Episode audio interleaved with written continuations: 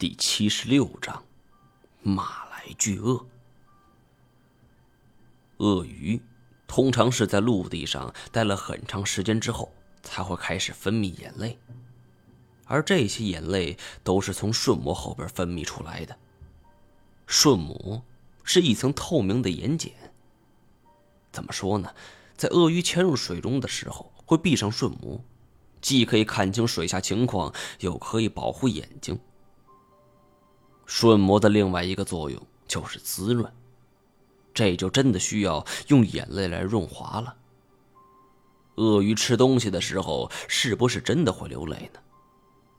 佛罗里达大学的动物学家肯特·弗莱特在2007年鳄鱼饲养场观察，拍摄了四头凯门鳄、三头短吻鳄在路上进食的情况，发现其中五头的确。会边吃边流泪，有的时候这眼睛甚至还会冒泡沫呢。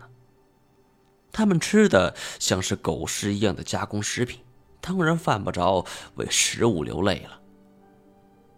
弗莱特就推测，这是因为鳄鱼进食的时候伴随着吹气儿，就压迫这鼻窦中的空气和眼泪混合在一起流了出来。但是鳄鱼流泪是在排烟的说法。仍在教科书、科普读物、知识竞赛当中广为流传。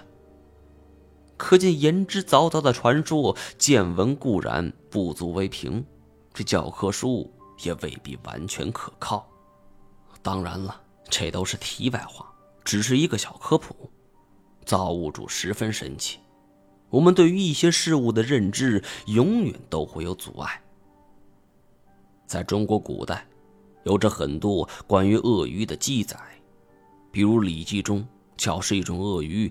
后来，这唐代韩愈因为鳄鱼之患，就做了祭鳄鱼文，如如像讨贼文呢，是义正言辞，吓退恶患。明代李时珍在《本草纲目》中更是将鳄鱼归入药中，林部、鳄鱼、释名、土龙。并将药性定为主治心腹正邪、湿气邪气，无疑证明了鳄鱼在人类生活中的妙用。近代更是以鳄鱼皮革制作奢侈品而展现其价值，而这也就造就了人与鳄鱼的冲突。我见过在印度与泰国当地原住民与鳄鱼发生冲突事件。人们的心目中，这鳄鱼就是鳄鱼。一旦提到鳄鱼，立即就会想到血盆大口、密布的尖牙利齿、全身坚硬的盔甲，时刻准备吃人的神态。它的视觉、听觉都很敏锐，外貌虽然笨拙一些，但其动作却是十分灵活。鳄鱼长这副模样，纯粹就是为了吃肉。所有动物。包括人，都是它的食物。再凶猛的动物见了鳄鱼，也只能是以守为攻，主动避让，绝对不敢轻易招惹它。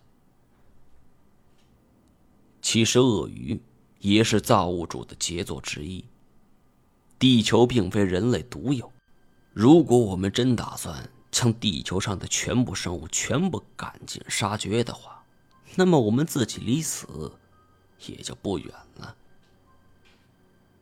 放眼当下，狐狸算不算严格意义上的鳄鱼，我不得而知，也没法给出一个定论。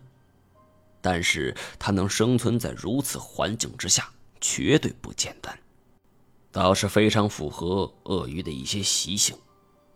鳄鱼一般都会生活在环境较差之地，按理来说细菌非常多。容易使鳄鱼生病，可是长期以来，鳄鱼几乎都是健康的。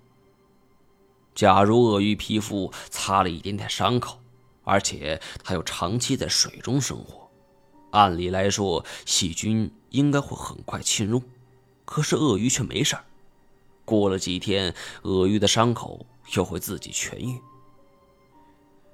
后来通过实验证实。鳄鱼血清的确有杀菌的功效，这也就是鳄鱼为什么能够一直身体健康的原因之一了。呃，毛爷，你以前有没有跟这种家伙打过交道？黄毛插了一嘴，估计他是从金锁嘴中听了我的光辉事迹，想听一些故事刺激刺激。我想了一下，嗯，那还是三年前吧，我刚入行。二表哥甘小钱是接来了马来西亚一个华侨电话，电话中语气是十分诚恳，力要二表哥一定要不辞劳苦去一趟。二表哥便干脆把我带上一起了。我们从景洪出发之后，二表哥的表情就一直十分凝重。那段日子我记得很清楚，我们挣了一笔大钱，应该是高兴的时候。为什么二表哥会是这副表情呢？后来我在追问之下，这二表哥才说出了实情。这一次我们要去之地是加里曼丹岛，也就是大名鼎鼎的婆罗洲。有一部著名电影《狂蟒之灾》，其中第二部就是以此地为背景。不过，我们此次去可不是去抓这缅甸网纹蟒的，而是当地河水上出现了一只食人鳄。其实，食人鳄只是一种统称的说法，到目前为止，二表哥还没见过真容呢，无法确定其品种。而此次前往婆罗洲需要跨境几个国家，因此行程也被拖慢了一些。花了整整三天时间。三天之后，我们按照约定到达了马来西亚的沙拉越州。这里位于婆罗洲的北部，是马来西亚最大的州属，风景秀丽，景色宜人，是近年来大热的旅游路线。尤其是本地还被称为了犀鸟之乡，物产是十分丰饶。也是喜爱犀鸟的鸟类专家常来之地。不过，我和二表哥都明白，在这种宁静祥和的美景之下，却是暗流涌动。那时候，我对于鳄鱼的印象只是停留在动物馆中，只能从二表哥严肃的表情中感受到紧张的氛围。我们到达沙拉月之后，接待方特意派了专车前来接送。上车之后，二表哥才告诉我了实情。这次目的地是斯里阿曼省的鲁巴河，鲁巴河全长二百二十九公里，在加里曼丹岛上算是仅次于林梦河的第二大河了。不过这一带是地形崎岖，而且物种繁多，所以情况变得十分复杂。在鲁巴河流域两岸，集中着几个村落。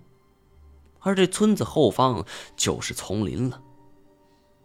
而这一路上，我们见了不少动物，什么婆罗洲侏儒象、马来西亚的国鸟犀鸟、婆罗洲猩猩、长鼻猴，是等等等等。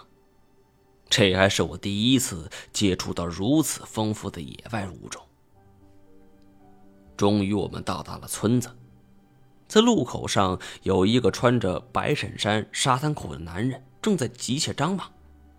见我们下来，是赶紧迎上来，一见面就跟二表哥握个不停啊。二表哥就介绍说：“原来这个人姓薛，是二表哥同学的父亲。”我俩也握了一下手，然后就进了村子。说来奇怪，此时正是午后，艳阳高照。但是家家户户却是房门紧闭，仿佛到了晚上一般。我们这一路走来都很是诧异。